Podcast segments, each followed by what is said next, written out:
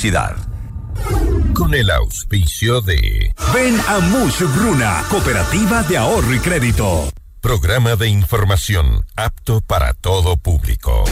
FM Mundo 98.1 presenta Notimundo a la carta. 60 minutos de información actualizada y entrevistas a profundidad. El mejor noticiero a la mitad de la jornada.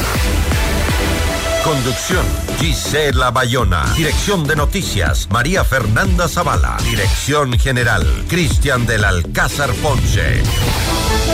Este programa es transmitido en la app de OnePlus, oneplus.tv, canal 14 de Extreme, canal 14 de CNT y canal 14 y 514 de Claro TV. Notimundo a la carta. Desde los estudios más modernos del país.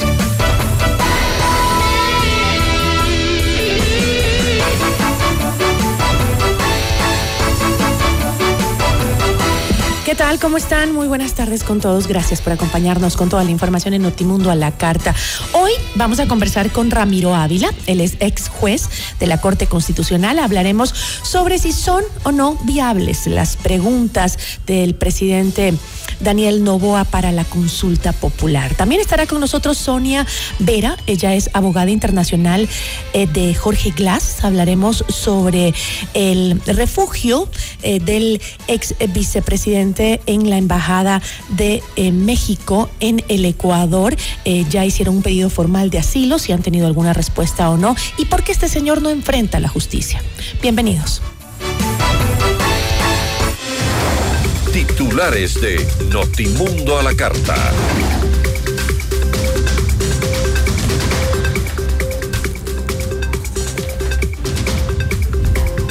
La ministra de Gobierno, Mónica Palencia, anuncia que presentarán cinco preguntas más para la consulta popular. El juez Felipe Córdoba dictó prisión preventiva para cinco vinculados en el caso Metástasis, mientras que la Fiscalía pidió a la Interpol la localización y captura internacional de los procesados Javier Jordán, Cristian Romero y Daniel Salcedo. La fiscal Diana Salazar denuncia que quienes mandaron a matar a Fernando Villavicencio también quieren atentar contra ella y su familia. El presidente Daniel Novoa dispuso el traslado de tres miembros de la banda delictiva de los Lobos a la cárcel de máxima seguridad de La Roca tras amenazas a la fiscal general. El gobierno anuncia que la próxima semana iniciará la construcción de la primera cárcel en la provincia de Pastaza. Este 4 de enero se reunirá el Consejo de Seguridad Pública, COSEPE, en Guayaquil. En la cita también se analizará el avance del Plan Fénix. En lo internacional, reportan un tiroteo en una escuela secundaria de Iowa, en Estados Unidos. Las autoridades confirman varias víctimas, incluido el atacante.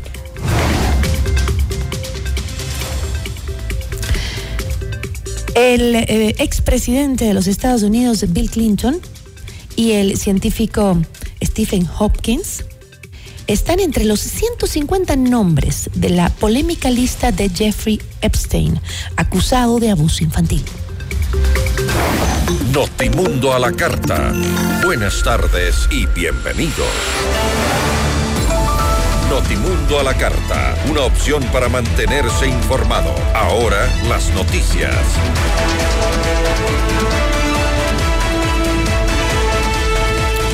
La ministra de Gobierno y del Interior, Mónica Palencia, adelantó que se alistan nuevas preguntas para la consulta popular que se agregarán a las 11 ya presentadas a la Corte Constitucional y que están a la espera de recibir el dictamen de control previo obligatorio. Tengo una buena noticia, el presidente que es muy receptivo a las inquietudes ciudadanas me acaba en este momento de dar una instrucción muy precisa cinco preguntas más, por lo menos, van a ser presentadas también. Entonces, eh, él está, obviamente, con él vamos a discutir cuáles serían esas preguntas porque no quiere saturar a la sociedad guayaquileña. Y entiéndanme algo, en lo político nosotros buscamos comunicar de una manera muy fácil, que las preguntas sean entendibles. Entonces, por ahí vienen yo también soy profesora de Derecho, me he graduado en dos universidades y por ahí vienen todas las críticas al legalismo que debió decir tal cosa y no tal otra. No es un proceso fácil el comunicar para que todo el mundo entienda, pero es un gran paso en lo político. Horas antes, el presidente Daniel Novoa se refirió a este tema y afirmó que existe apertura para incluir otras interrogantes de varios sectores. Sí, sí es posible. A ver, nosotros estamos abiertos. Ya a, dialogar. Hoy tendré una reunión con, una de las bancadas, inclusive, a dialogar, a añadir preguntas de otros lados. Lo que no vamos a aceptar, eso sí, es cosas que perjudiquen a los ciudadanos. ¿Qué perjudica a los ciudadanos? La crítica sin alternativa. Ya. Aquí estamos todos trabajando para sacar adelante al país. Si quiere venir una pregunta válida, buena, de parte de los socialcristianos, de RC, de Destruye o de los o de los independientes, ahí está bien, pues es válida la pregunta, la enviamos a la Corte Constitucional, se aprueba perfecto. Ya los partidos le han hecho propuestas claras. Sí, pero, o sea, eso, la forma no me gustó. También que hagan las preguntas, las tomaremos en cuenta, enviaremos, pero la forma no me gustó. Es como que de repente, o sea, no les gustó que el, tema sea la consulta, sino que querían ellos también brillar. Ese es el este, tema. Ese, es el, tema, porque es, un tema de ego. Mientras que Novoa arremetió contra el movimiento Construye, la organización política publicó un comunicado y calificó a la consulta de Novoa como inútil y errática, pues consideran que la mayoría de las preguntas se refieren a reformas legales que ya se tramitaron y otras que deben tramitarse en la Asamblea Nacional, en el que eh, destacan que el presidente cuenta con una mayoría con el Partido Social Cristiano y la Revolución Ciudadana en referencia al acuerdo para posesionar las autoridades del Parlamento. El movimiento político reprocha que de aprobarse estas preguntas no evitarían el trámite legislativo a lograr una aprobación inmediata según sus propios anexos. En Notimundo al Día, la consejera Michelle Calvache consideró que en los próximos días podría ser incluida la pregunta sobre la posible eliminación del Consejo de Participación Ciudadana y Control Social. Sin embargo, defendió la gestión de la actual administración y afirmó que los procesos que están detenidos responden a factores externos.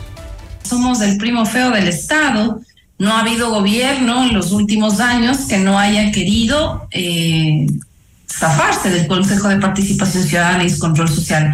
Somos un ente que lastimosamente ha sido mal visto por, la, por las autoridades, ya que nosotros tenemos dentro de nuestras competencias la, la, designación de las autoridades más importantes del país. Y también tenemos eh, los procesos de lucha contra la corrupción, en fin, algunas facultades que no son muy cómodas para el resto de las instituciones y autoridades del Estado, razón por la cual no me sorprendería que incluso en, pocos días eh, se introduzca estas, eh, estas preguntas dentro del, del banco de preguntas para eh, el referéndum que va a ser en el mes de marzo. Hemos tratado de seguir adelante. Creo que desde esta administración se ha tratado y se ha visibilizado ante la ciudadanía que se ha avanzado en muchos procesos. Eh, otros están un poco detenidos, es cierto, pero tengo la mejor perspectiva de que en este primer trimestre vamos a tener grandes noticias sobre este tema, en Notimundo Estelar, el abogado constitucionalista José Chalco señaló que existen eh, deficiencias jurídicas que impedirán la ejecución del referendo.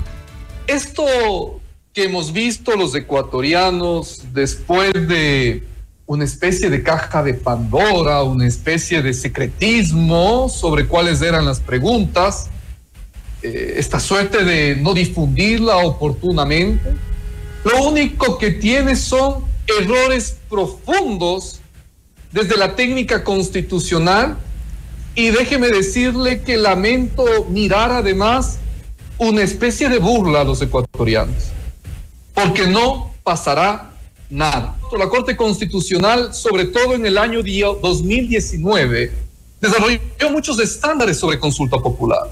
Y uno de ellos es que tenga una carga de lealtad y una carga de utilidad y claridad en la, en la consulta. La Corte tiene que corregir estos intentos indebidos de abusar de un proceso de consulta popular para lo que ya existe, para lo que se puede hacer por otros mecanismos y otras vías. Notimundo a la carta. Información oportuna al instante mientras realiza sus actividades al mediodía.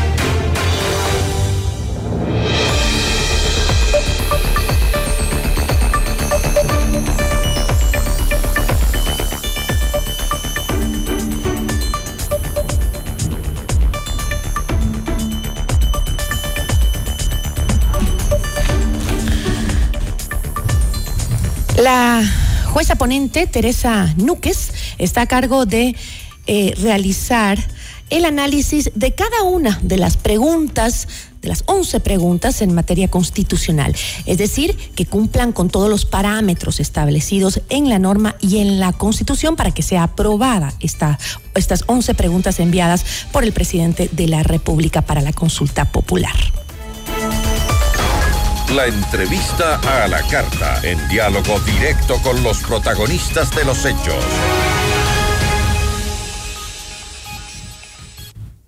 Está con nosotros el ex juez de la Corte Constitucional, Ramiro Ávila. Eh, doctor, ¿cómo está? Muy buenas tardes. Gracias por estar con nosotros. Gisela, muy buenas tardes. Un saludo cordial a usted de, de, Año Nuevo y también a todas las personas que nos están escuchando. Un honor para mí. Gracias, eh, doctor. Eh, luego eh, de pasar el filtro de la Corte Constitucional, el presidente notificará al Consejo Nacional Electoral el inicio del proceso electoral que se concretaría a finales de marzo, eh, dependiendo pues de los tiempos de la Corte. Ese sería más o menos el proceso, pero vamos con usted a analizar eh, las preguntas y un poco lo que escuchábamos hace, hace un minuto sobre este tema.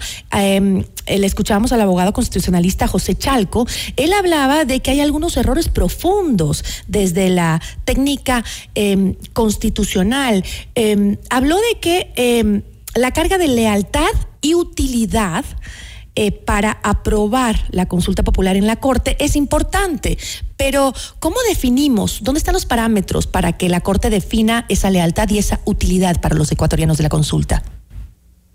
Eh, Gisela, la, la Corte ha sido muy prolífica en el control de, uh -huh. de, consultas populares y ha establecido estándares, ha hecho interpretaciones importantes sobre la, la regulación que está en la Ley Orgánica de Garantías eh, y ha establecido algunos parámetros. La, la, lealtad, por ejemplo, tiene que ver con que eh, las personas que vamos a votar por sí o por no, se, sepamos si es que la pregunta es clara, si es que no hay dos preguntas, si es que los efectos son útiles, si es que es necesaria. Y, y yo sí creo, en esto comparto con José Chalco, que, que hay serias eh, déficits y serios problemas constitucionales en, en varias preguntas. Eh, a mí me llama la atención, por ejemplo, tres que son, para mí, modo de ver, abiertamente inconstitucionales. La, la, primera, por ejemplo, uh -huh. está estableciendo que los, las Fuerzas Armadas, sin estado de excepción, puedan prevenir, y no solo prevenir, sino erradicar las organizaciones delincuenciales. Las Fuerzas Armadas hasta ahora solo han podido intervenir con estados de excepción son intervenciones puntuales, son intervenciones controladas y son intervenciones que tienen que ser eh, dentro del marco constitucional. Y esto, Gisela, porque la Constitución establece clarísimo que las Fuerzas Armadas tienen una misión distinta a la de la Policía Nacional. Uh -huh. Acá con esta pregunta se está haciendo una reforma constitucional Básicamente, si es que las personas, si es que admitiría la Corte esta pregunta y las personas respondemos que sí, las Fuerzas Armadas podrían intervenir de forma indefinida en cualquier tiempo y, de forma distinta a lo que está establecido en la Constitución. Esta pregunta debería tener un anexo que debería ser eh, reformatorio al artículo 158 de la Constitución. No lo tiene. Y el anexo lo que dice es acciones de carácter administrativo, de carácter reservado, del Consejo de Seguridad. Y esto ya me parece a mí que es es un fraude a la Constitución y sí creo que hay serios problemas constitucionales con esta pregunta. Ah, la otra pregunta que en esta pregunta, en esta pregunta para analizarlo un poquito más. Eh, eh, escuchaba también que para algunos expertos eh, darle al CONCEPE la posibilidad de definir qué es la prevención puede ser discrecional porque es un concepto ambiguo, dicen algunos. Eh, lo mismo en cuanto al criterio de los derechos humanos que se pueden aplicar acá. Ahora, el no especificar en qué casos puede actuar, lo que usted mencionaba, en qué casos puede actuar las, las Fuerzas Armadas, ¿es peligroso? Podría generarse. Es peligroso. Y, nosotros, el, Estado ecuatoriano tiene ya una sentencia de la Corte Interamericana eh, en el que le manda al Ecuador a distinguir con claridad. Esta sentencia salió en el año 2007 y si usted mira la regulación de la Constitución ecuatoriana sobre los estados de excepción y sobre el rol de las Fuerzas Armadas, recoge ya la doctrina del Sistema Interamericano de Protección de Derechos Humanos.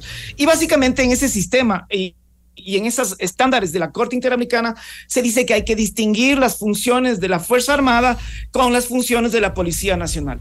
Las Fuerzas Armadas tratan con enemigos, están preparados para la guerra, están preparados para matar a una persona que dentro del sistema jurídico que se aplica en la guerra, que es el derecho humanitario, matar es parte de las reglas del juego. En cambio, la Policía Nacional lo que combate es, es la seguridad interna y combate a delincuentes y a personas que son eh, ciudadanas que cometen tipos penales y no son enemigos, no son, no son personas a las que hay que matar. Son dos preparaciones diferentes. Ahí, se aplican los derechos humanos. Entonces son dos sistemas jurídicos diferentes, dos entrenamientos diferentes, dos objetivos diferentes. Confundir es un error. A mí me parece que si es que el diagnóstico es que la policía está infiltrada por el crimen organizado o la policía no se abaste, lo que se tiene que hacer es limpiar a la policía y fortalecer a la policía. Pero lo que no se debe, no se puede hacer es confundir dos instituciones democráticas que tienen fines distintos, entrenamientos y objetivos distintos. Entiendo, entiendo, eh, doctor, el, eh, la problemática que puede haber en, en algo tan frágil como es la defensa de nuestros derechos humanos, ¿no? Ahí puede haber mucho, muchos problemas y estoy de acuerdo y creo que la gran mayoría de los ecuatorianos podemos ver esa falencia tal vez ahí. Pero lo cierto es que vivimos también en, una guerra. Si usted dice sí, es una diferencia. Eh, estamos en una guerra, nos están matando. Yo, no comparto esa, esa visión de que estamos en una guerra. Tenemos un conflicto gravísimo de violencia. Pero si uno sale, digamos, las Fuerzas Armadas salen en el territorio ecuatoriano a disparar a la gente que se considera que puede ser un enemigo, porque la distinción de guerra, Gisela, es que cuando se mata al enemigo no hay punición, no hay sanción. Cuando estamos hablando de ciudadanos que cometen tipos penales, que sí pueden ser violentos, que sí están relacionados con el crimen organizado, lo que hay que hacer es un juicio previo, hay que sancionarles y hay que encerrarles el tiempo que sea necesario. Pero no se puede considerar que esos son enemigos. Son ciudadanos con derechos, nos guste o no nos guste. Ahora, este, escuchaba también que eh, este tipo de propuestas ya se han dado en otros países como Colombia o El Salvador, en el sentido de que eh, se identifican, o sea, no es que tienen a discreción de los militares eh, abierto su, participación en las zonas eh, riesgosas, sino que se identifican estas zonas calientes, digamos, estas zonas de riesgo por eh, eh, inseguridad, delincuencia o crimen, y pues se ordena la intervención específicamente en ese lugar. Así funcionan en estos países. Usted ha mencionado un caso que me parece que hay que mirarlo con detenimiento, hay que estudiarlo y hay que aprender los beneficios y los errores que hubo. Y ese es Colombia. Colombia desde el año 90 declaró la guerra, la guerra, sí, la guerra al, al, narcotráfico. Un plan Colombia que estuvo financiado por los Estados Unidos, que tuvo armamento y tecnología de última última generación que uno puede imaginarse, que sacó al ejército a las calles. ¿Y qué es lo que tuvimos después de 20 años de aplicación del Plan Colombia? Siguen nunca disminuyó, Nunca disminuyó el crimen organizado, ni tampoco la producción de droga. Y lo que se produjo a la postre, y esto está saliendo ahora con la justicia transicional que están aplicando en Colombia, una cantidad enorme de violaciones a los derechos humanos por parte del ejército colombiano. Entonces usted suma a la violencia, que es puntual, que es, que es grave, que es terrible del crimen organizado, la violencia que se provoca por el Estado. Y lo que usted tiene en el fondo es un incremento de la violencia.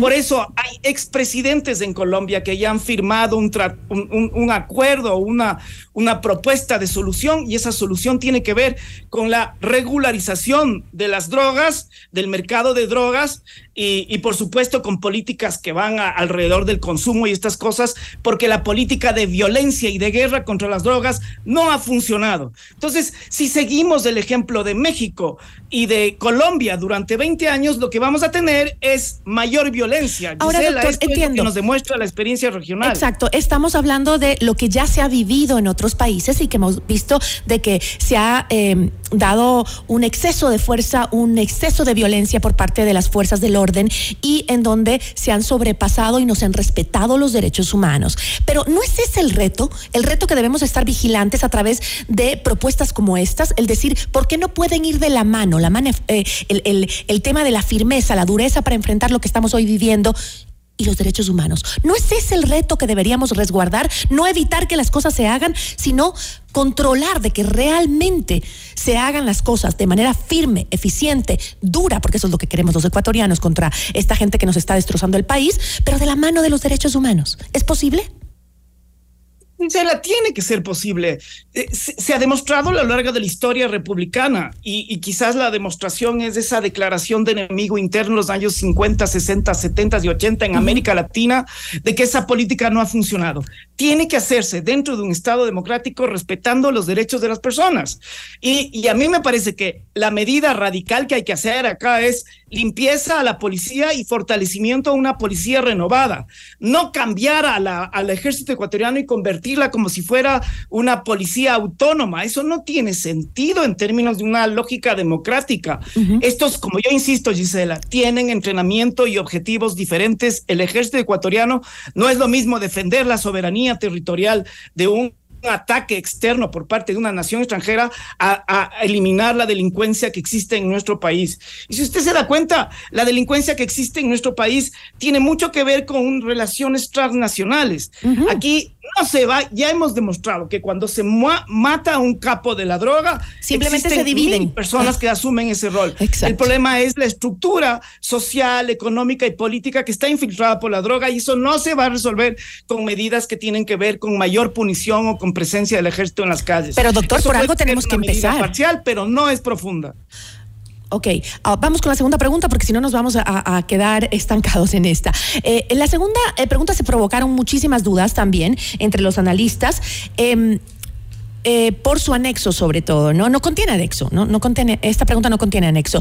Pero la pregunta dice, ¿está usted de acuerdo con que las Fuerzas Armadas realicen control de armas, municiones, explosivos y accesorios permanentemente en las rutas caminos, vías y corredores eh, utilizados para el ingreso a los centros de rehabilitación social. Em, estas acciones entendería yo que em, ya están en la ley de seguridad pública y del Estado, ¿o me equivoco? No, y eso está, Gisela, eso está en el mismo decreto del presidente. Yo, yo leo el decreto del presidente y en el decreto dice, la ley orgánica que regula el uso legítimo de la fuerza, estamos en la pregunta 2, ¿verdad? Eh, sí, en la 2. No, es, el, en la del control de explosivos y armamento en los alrededores de los centros. Sí, cuando usted, cuando usted mira, está, está en, la misma, la misma, la misma, el mismo decreto invoca dos sistemas normativos que ya están vigentes en el Ecuador. El uno es el artículo 26 de la ley orgánica que regula el uso legítimo de la fuerza, en donde dice que las Fuerzas Armadas podrán actuar en inmediaciones o al interno de los centros de privación de libertad. Y el otro es el artículo 4 de la ley de fabricación, importación y exportación, comercialización de armas, que establece que las Fuerzas Armadas es la única institución encargada de control de armas. ¿Para qué la consulta? Es decir, ni siquiera una reforma legal cabe ahí. Es decir, esto es con voluntad política ya.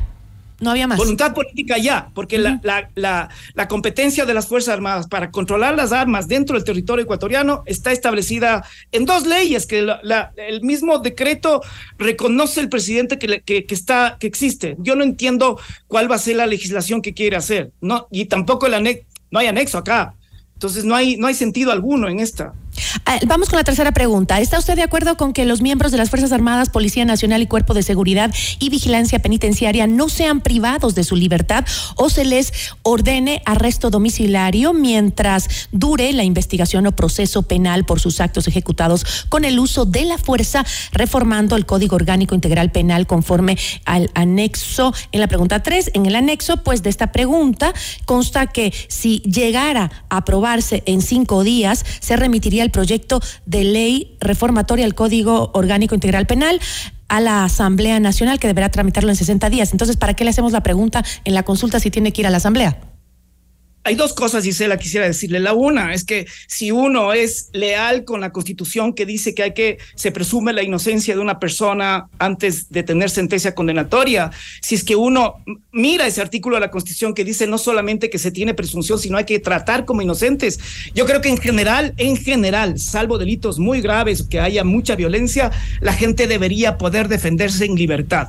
Lo que me parece odioso de esta pregunta es que establece una relación de distinción entre ciudadanos que han cometido posibles delitos en uso de, de, de, su función o no.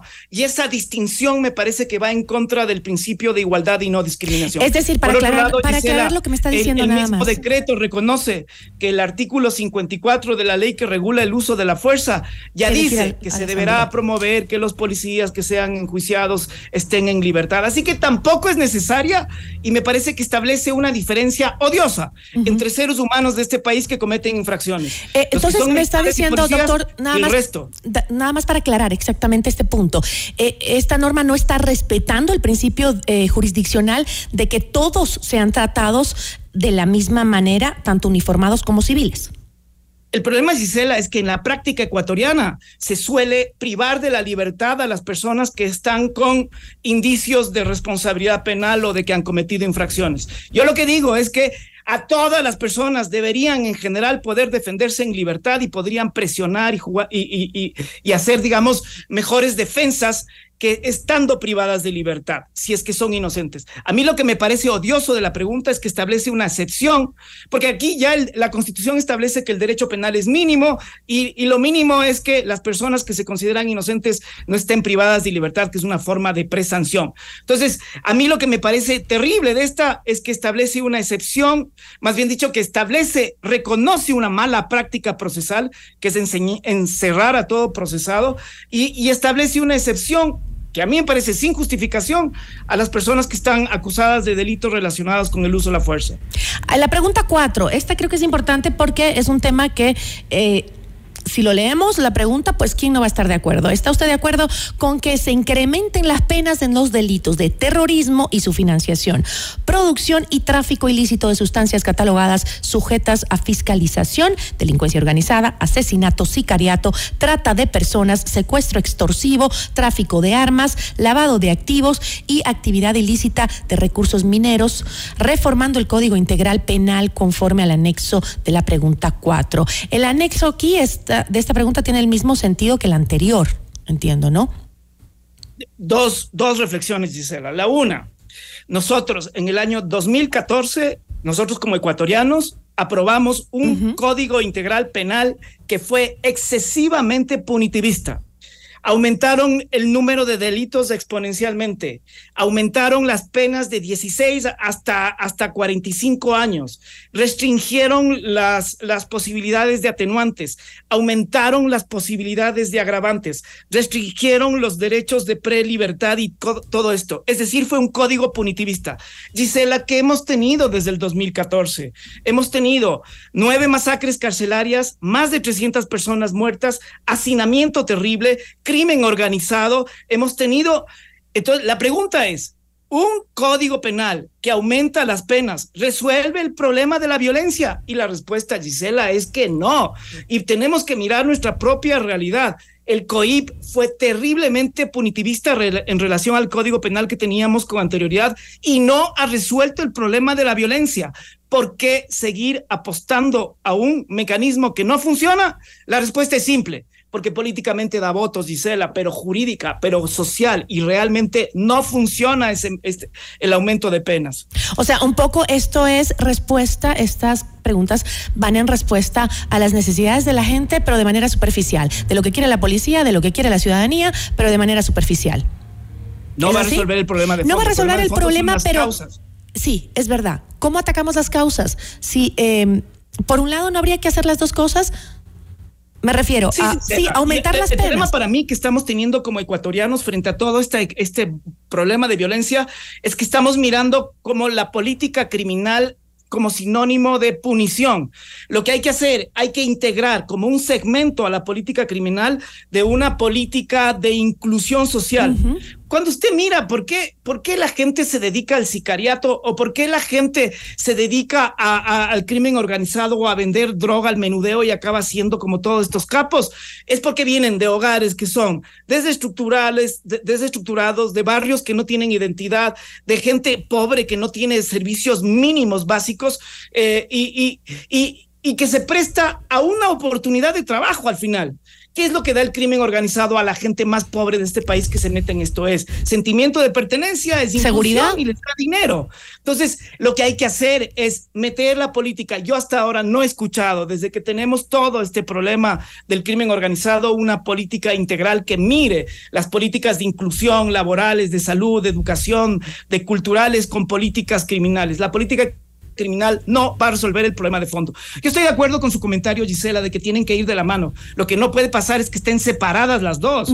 Y eso es lo que creo que esta, esta, esta apuesta que está haciendo el presidente me parece que es apuesta de más de lo mismo, que va a ser ineficaz en términos de mediano, corto y largo plazo. O por un lado también sería exigir eso, ¿no? El decir, demos también eh, apoyo a lo social, es decir, que estos chicos que eligen ser sicarios, elijan jugar fútbol, que elijan ir a estudiar, que elijan ir a trabajar, que tengan oportunidades para poder elegir. Esa es la, la, la solución que entiendo usted me está diciendo y que creo que los ecuatorianos estamos de acuerdo, ¿no? Pero eh, sí, de la mano, hay que exigir eso, pero eh, eh, también creo que es un proceso que nos va a durar muchísimo tiempo. Sí, Gisela, cuando usted mira, por ejemplo, ciudades como Nueva York, en los años 70 Nueva York era una de las ciudades más peligrosas del mundo. Y cuando usted mira, 30 años después, que es un lugar donde usted puede estar caminando en Manhattan y no hay ningún problema, a las 10 de la noche usted sale de la ópera y puede caminar por todas las calles, ¿cuál fue la solución ahí? Fueron 30 años de poner bibliotecas populares en cada barrio de Manhattan. Era poner, eh, aumentar la- el presupuesto de educación pública, era poner centros de salud en todos los lugares, era eh, dar fomento y alternativas a las personas que se estaban dedicando a la pornografía y el crimen, al crimen al menudeo. Todo eso, digamos, hace que 30 años, 30 años más tarde, usted tenga una ciudad en la que usted puede caminar en paz. Pero digamos, hay muchas experiencias de las que aprender, Gisela, y nosotros estamos apostando a lo que hizo Colombia en los años 90. Por favor, esto no ha funcionado. La falta de oportunidades es la que nos tiene así en los barrios más pobres de nuestro país, que son la mayoría hoy en día. Pero sí, tiene que ir de la mano definitivamente. Eh, yo le agradezco muchísimo. Se nos quedaron, ¿cuántas? ¿Cinco preguntas? ¿Once- ¿Seis preguntas más? Además que están proponiendo otras cinco preguntas, incluirlas, ¿no? También. Cinco preguntas más. Eh, pero bueno, dígame. No, quizás comentar que uno de los problemas que tiene la consulta son los anexos. Eh, y me parece que el presidente Novoa pierde una oportunidad increíble de establecer una norma que pueda ser aprobada si es que se, se contesta afirmativamente y no tiene que estar negociando con la Asamblea bajo la posibilidad de que ni siquiera apruebe una norma. Me parece que toda la estrategia política, jurídica está mal construida. Ojalá el gobierno tenga la serenidad y el reconocimiento de que esta consulta no va para adelante y que la retire. Bueno, con eso me quedo. Le agradezco muchísimo, doctor, por acompañarnos. Muchísimas gracias. Un, un saludo cordial. Gracias y una buena tarde. Nos acompañó Ramiro Ávila, ex juez de la Corte Constitucional. Notimundo a la carta. 60 minutos de noticias actualizadas. Conducción Gisela Bayona.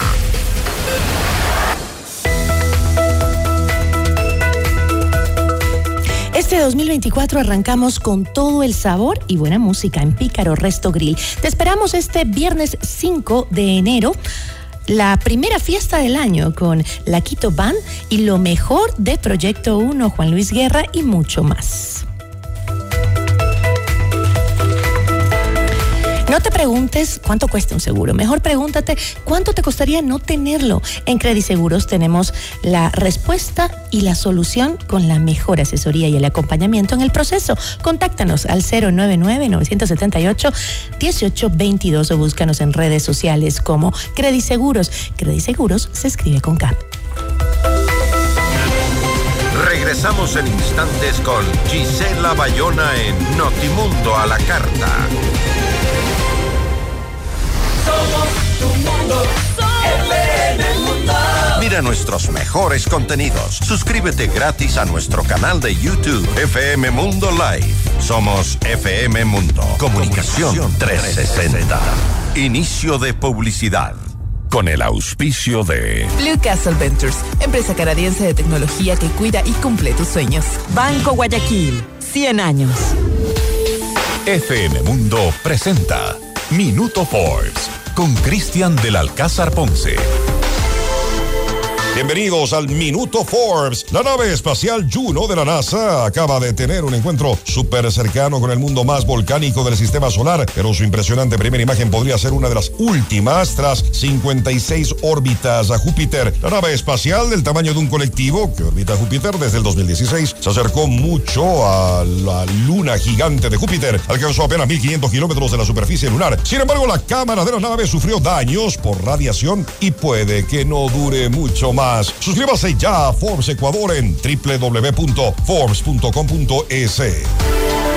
FM Mundo presentó Minuto Forbes con Cristian del Alcázar Ponce.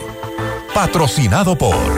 ¿Qué es la libertad financiera? Son las decisiones y oportunidades que tomamos lo que marca nuestro destino. Blue Castle Ventures te permite tener esa seguridad financiera mientras trabajamos por ti. Recibe el mejor interés por tu inversión gracias a nuestro manejo seguro y responsable. No trabajamos con criptomonedas. Desde solo mil dólares en adelante ya puedes invertir en tu futuro. Visita nuestra web bluecastleventures.ca slash invierte y gana y descubre lo que podemos hacer por ti. Blue Castle Ventures, empresa canadiense de tecnología que cuida y cumple tus sueños. Comunícate a nuestro WhatsApp 098 469 4493. Con Banco Guayaquil, ahorra y gana el 5.5% de interés sin abrir otra cuenta. Solo abre tu app e ingresa a la función Meta. Fija el monto mensual, programa el tiempo de ahorro y listo. Crea tu meta ahora y empieza a ganar el 5.5% de interés. Banco Guayaquil, primero tú. En tu mundo, esta es la hora. Son las 13 horas, con 37 minutos. Seamos puntuales, FM Mundo. Hoy yo quiero vivir, decorar al estilo Living Home Center. Para construir, decorar, mejorar tu hogar. Para pisos y paredes hoy tenemos más. ¿Quieres mejorar tus ambientes? Hoy Living Home Center está aquí. Queremos verte sentir y vivir los acabados, Home Center. Decora tus sueños. Al estilo Grifine Home Center. ¿Aló? Prima, ¿cómo está? ¿Cómo va el negocio? Bien, prima. Le hice caso y aumenté los productos gracias al crédito Muchugruna. Qué bueno, prima. Y ahora están en todo el Ecuador. Cuéntele a la familia. Apoyamos todas sus iniciativas y le damos crédito para lo que necesite. Negocio, estudios, viaje, vehículos y más. Hasta 30 mil dólares, sin base y sin garante. Acérquese a la agencia más cercana y solicite su crédito en todo el Ecuador. Aplica condiciones. Abogado Luis Alfonso Chango, gerente general. Estamos en el centro norte y sur de Quito. Somos tu mundo, FM Mundo. Somos FM Mundo. Comunicación 360. Fin de publicidad. Este programa es transmitido en la app de OnePlus, oneplus.tv, canal 14 de Extreme, canal 14 de CNT y canal 14 y 514 de Claro TV. Continuamos en Notimundo a la Carta, una opción para mantenerse informado con Gisela Bayona. Notimundo a la Carta, una opción para mantenerse informado. Ahora las noticias.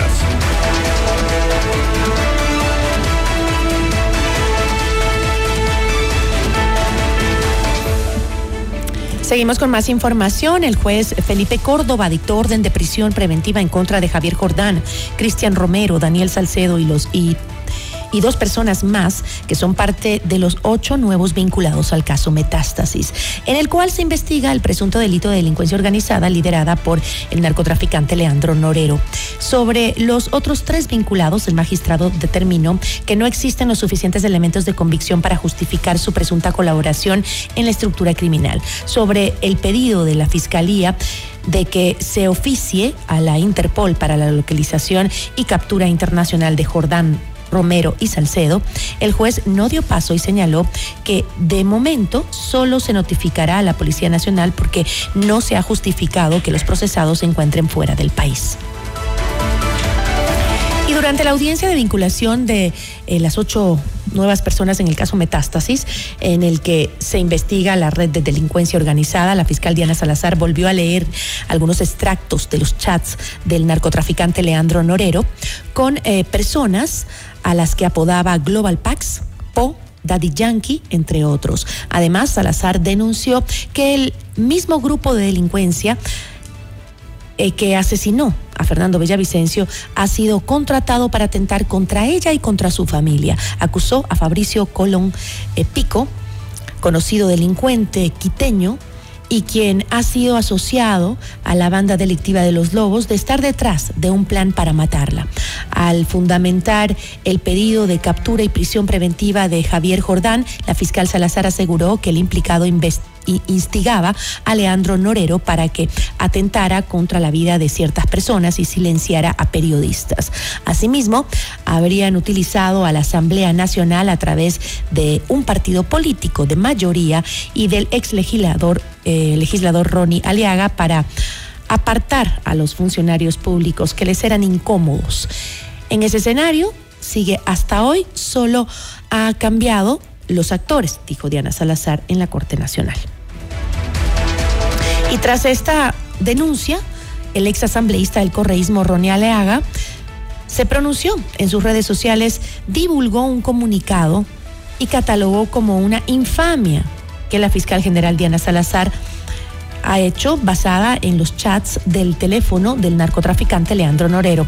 Lo vinculara con el seudónimo de alias El Ruso dentro de las investigaciones del caso Metástasis. A su juicio, la fiscal actúa sin presentar evidencia alguna que respalde la afirmación de que es él, el ruso.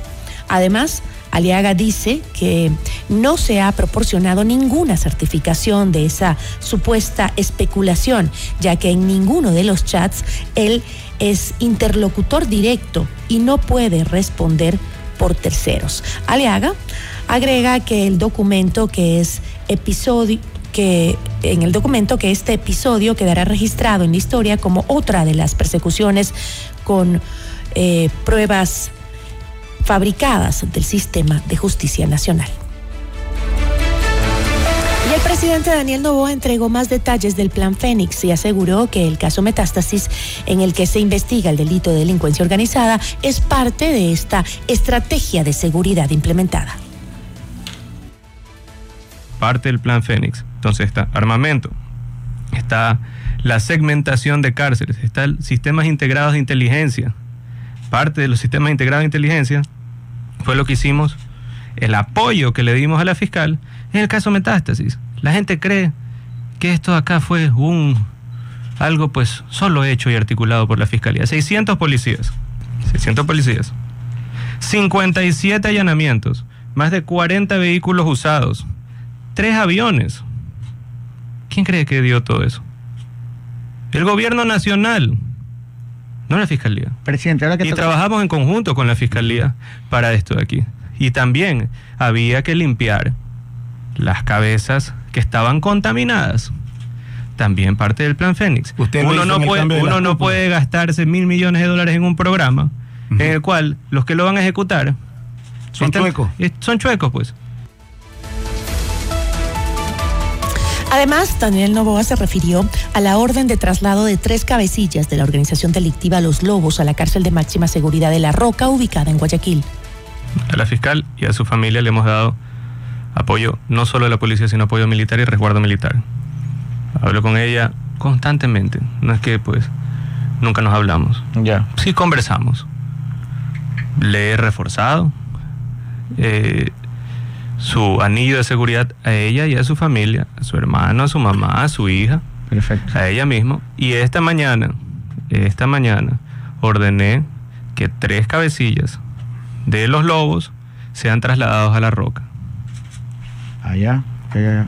Esa fue la instrucción que di al SNAI. El SNAI la tiene que acatar y vamos a mover eso de ahí porque es una amenaza a una funcionaria pública importante.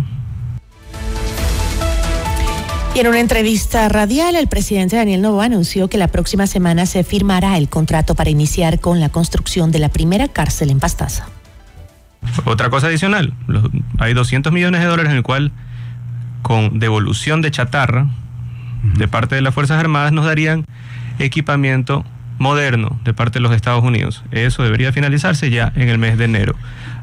De ahí, segmentación de cárceles. Vamos a inaugurar, vamos a poner la primera piedra en las cárceles la próxima semana. La primera será en Pastaza.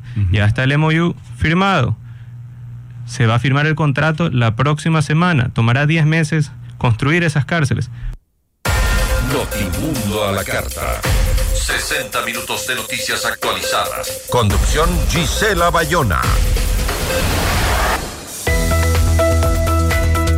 Este 2024 arrancamos con todo el sabor y la buena música en Pícaro Resto Grill. Te esperamos sábado 6 de enero. Vive la fiesta de Reyes con Deja Vu y lo mejor de Oscar de León, Joe Arroyo, Elvis Crespo, Maná, Soda Stereo y mucho más. Cristóbal Gangotena, Isabela Católica. Reservas al 099-074-0000. Pícaro Resto Grill. Las cosas ricas de la vida.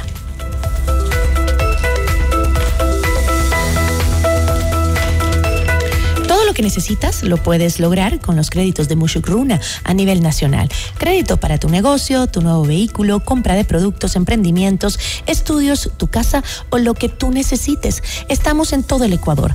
Puedes adquirir también el libro del abogado Luis Alfonso Chango en todas las agencias de Mushuk Runa o pedirlo a domicilio. Comunícate al 098 536 67 72. Ya volvemos con Notimundo a la carta. Somos tu mundo, FM Mundo. Sigue nuestra transmisión en video FM Mundo Live por YouTube, Facebook, X y en fmmundo.com. Somos FM Mundo. Comunicación 360. Inicio de publicidad. En tu mundo, esta es la hora. Son las 13 horas, con 47 minutos. Seamos puntuales, FM Mundo. En un mundo competitivo, lleva tu marca a otro nivel con FM Mundo. Promociona tus productos y servicios con nosotros. Publicidad 360 en radio y todas nuestras plataformas a tu medida y con resultados. Contáctanos a ventas arroba fmmundo.com 099-003-8000. Hacemos comunicación a otro nivel. Somos FM Mundo.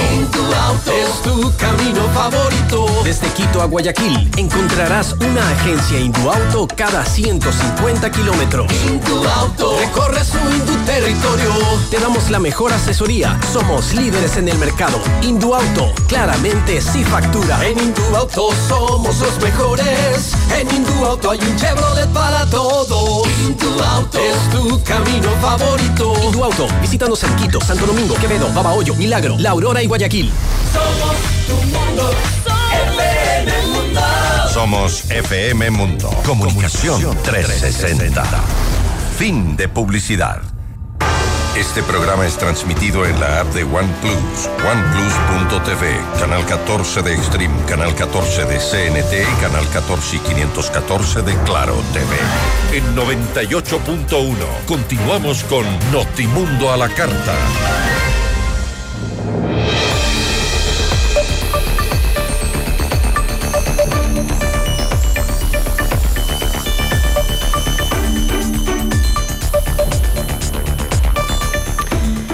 Jorge Glass recusa al juez Luis Rivera y vuelve a impedir que se instale la audiencia en el caso Reconstrucción de Manabí.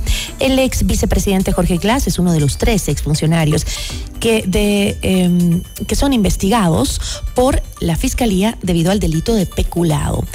Mientras tanto, pues el señor Jorge Glass sigue refugiado en la Embajada de México porque este señor no enfrenta la justicia. La entrevista a la carta, en diálogo directo con los protagonistas de los hechos. Está con nosotros Sonia Vera, abogada internacional de Jorge Glass. Doctora, ¿cómo está? Muy buenas tardes. Gracias por acompañarnos. Buenas tardes, muchas gracias por la invitación. Eh, doctor, el 17 de diciembre último, Jorge Glass ingresó a la Embajada de México en Quito, argumentando que tenía temor por su seguridad y su libertad personal. Fue recibido en esa delegación diplomática en calidad de huésped y sus abogados, pues han dicho, porque tiene varios abogados, no solo usted, eh, han dicho que eh, ya entregaron una solicitud formal de asilo político y de refugio. ¿Han tenido alguna respuesta del gobierno mexicano? El, para hablar con propiedad es una solicitud de asilo diplomático. Una vez de que se le conceda el asilo diplomático y obtenga el, salvoconducto, va a tener la calidad de asilado político y refugiado de conformidad con la Convención de Ginebra, por favor. Pero todavía no tiene una respuesta del gobierno mexicano, ¿no? No, hemos tenido varias reuniones con, con el grupo encargado de la revisión del dossier y hemos informado un vasto dossier de más de 2.000 páginas y, hemos proporcionado dos informaciones adicionales eh, que completan lo que ha pasado en los últimos días respecto al dossier de mi cliente. Para el análisis de México que pueda hacer sobre el tema y pueda tomar una decisión, me imagino. Ahora, ¿esto tiene un límite de tiempo o, o no? No, realmente no hay un límite de tiempo por situaciones análogas, casos precedentes eh, se estima que es alrededor de un mes, pero pueden tomarlo en cualquier momento. Ahora, ¿qué pasaría eh, en la eh, situación del ex vicepresidente Jorge Glass si es que México le otorga el, salvo, el perdón, el asilo y este él tiene que salir de la embajada, pero Ecuador no le otorga el salvoconducto? Porque ya hemos, ya ha pasado esto, pasó con em, incluso otra funcionaria del mismo gobierno del ex vicepresidente Jorge Glass, eh, en donde estaba en la embajada de Argentina y tuvo que huir, escaparse de la embajada para poder ir a ese país. Mire, em, nosotros estamos solicitando el asilo en base a la Convención de Caracas, que es una norma interamericana que el Ecuador es parte. El artículo 3 de esta normativa establece que quien define si existe o no una persecución política es el Estado asilante, es decir, los Estados Unidos mexicanos.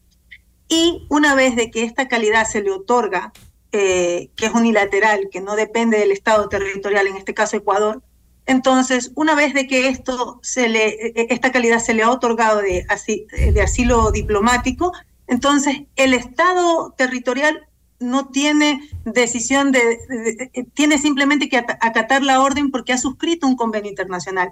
El hecho de que el Estado ecuatoriano no lo haga, eh, pues es un incumplimiento y tendrá que acarrear pues todas las eh, este, responsabilidades internacionales en, el caso pues de que el ingeniero Jorge Glass pues quiera denunciar al Estado ecuatoriano por el incumplimiento de un tratado internacional debidamente ratificado por el Ecuador. Pero pese a ser un tratado internacional, el señor Jorge Glass tiene dos sentencias ejecutoriadas y además también tiene un caso, el de la reconstrucción de Manabí, que está siendo procesado por la justicia ecuatoriana. En ese caso, el tratado también puede analizar. llamado a juicio. Todavía no ha sido llamado juicio en el caso de la reconstrucción. Efectivamente, él tiene dos sentencias ejecutoriadas que están siendo tramitadas en el sistema interamericano. Hemos presentado dos procedimientos contenciosos y no nos olvidemos pues que hay una sentencia en Brasil que le extiende la nulidad de las pruebas del caso de Brecha al caso eh, eh, ecuatoriano, que era en, en su momento Lavallato en Brasil, y que esas mismas pruebas fueron utilizadas en Ecuador y se le extendió la nulidad.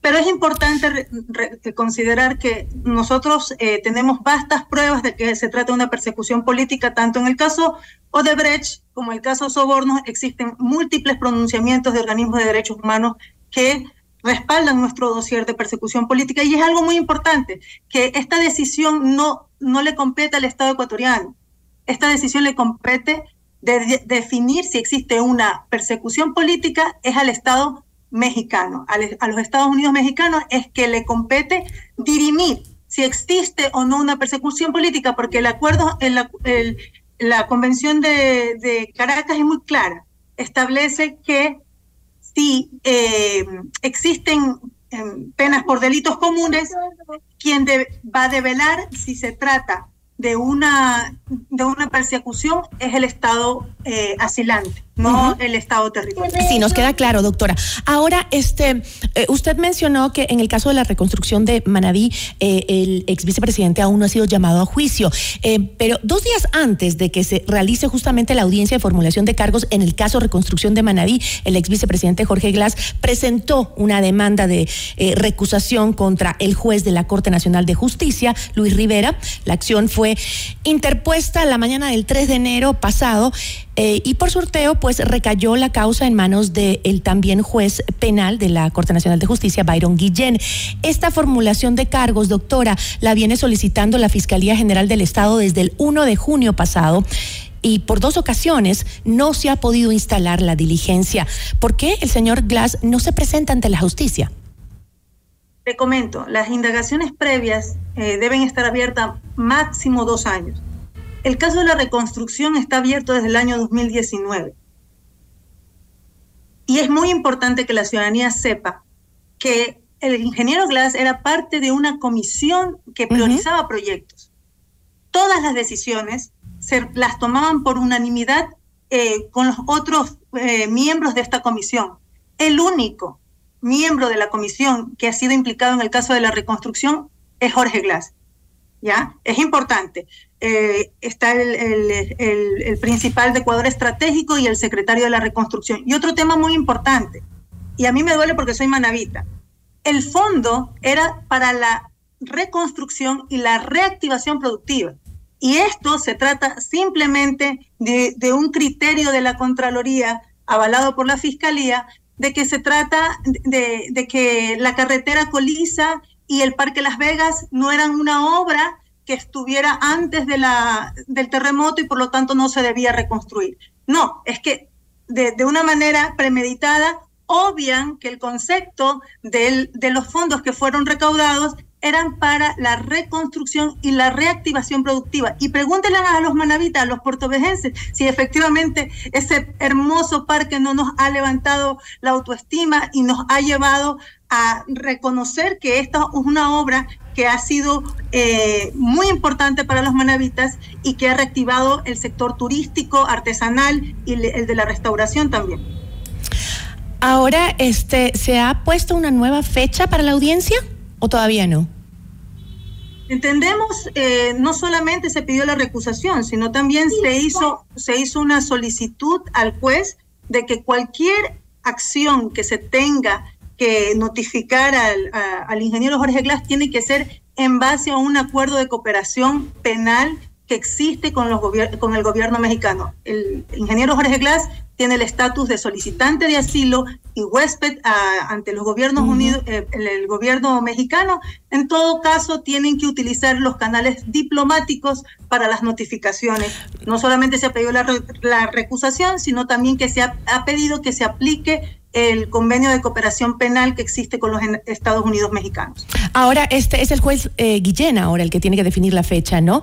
Este, y eh, una vez no, que... No, no, no, tiene que sustanciarse el juicio de recusación. Tiene que, efectivamente, tienen que des, definir si uh -huh. se recusa o no se recusa al juez y una vez que esto pase, se retoma el procedimiento.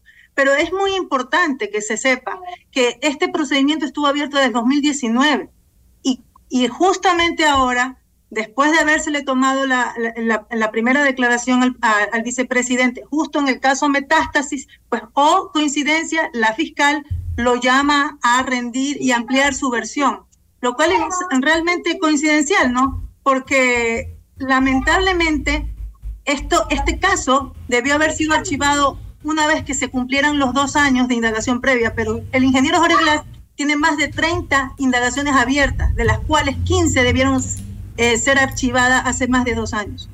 Doctora, yo le agradezco muchísimo. Gracias por habernos acompañado. Muchas gracias por la invitación. Una buena tarde. Nos acompañó Sonia Vera, abogada internacional de Jorge Glass. En Notimundo a la Carta es momento de realizar un recorrido por el mundo.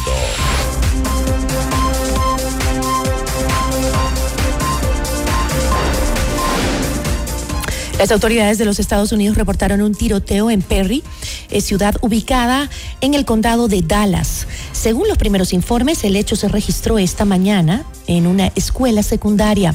Aunque hasta el momento se desconoce el número de víctimas, la prensa local reportó que se vieron varias ambulancias aéreas llegando y saliendo de la zona. Las autoridades informaron que el sospechoso del tiroteo murió tras una herida de bala.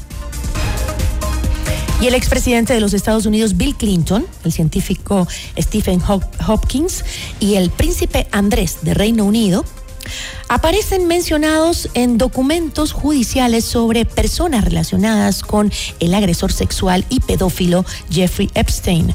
Los registros recién publicados forman parte de un caso contra la expareja de Epstein, quien se encuentra en prisión por ser cómplice de sus abusos a menores de edad. Y la Cámara Nacional de Apelaciones de la Argentina dejó sin efecto temporalmente el, mega decreto del presidente Javier Milei con el que pretendía derogar una decena de leyes, regulaciones estatales y habilitaba la privatización de empresas públicas. Los magistrados Andrea Bior y Alejandro Sudera aceptaron la medida cautelar presentada por la Confederación General del Trabajo, argumentando que el primer mandatario no justificó los motivos para eludir la aprobación del Parlamento. Así concluye la información en este día en Notimundo a la Carta. Soy Gisela Bayona, que tenga una excelente tarde.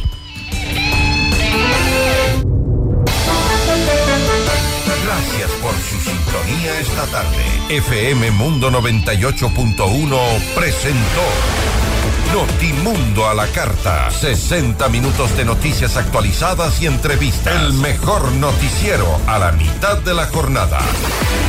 Conducción Gisela Bayona. Ingeniería de sonido Darío Gutiérrez. Producción FM Mundo Live Javier Merino. Dirección de arte Laili Quintero. Coordinación y redacción Fernanda Utrera. Redacción y redes sociales José Martín Muñoz. Dirección de noticias María Fernanda Zavala. Dirección general Cristian del Alcázar Ponce. Notimundo a la carta. Con el auspicio de Ven a Mush Gruna, Cooperativa de Ahorro y Crédito.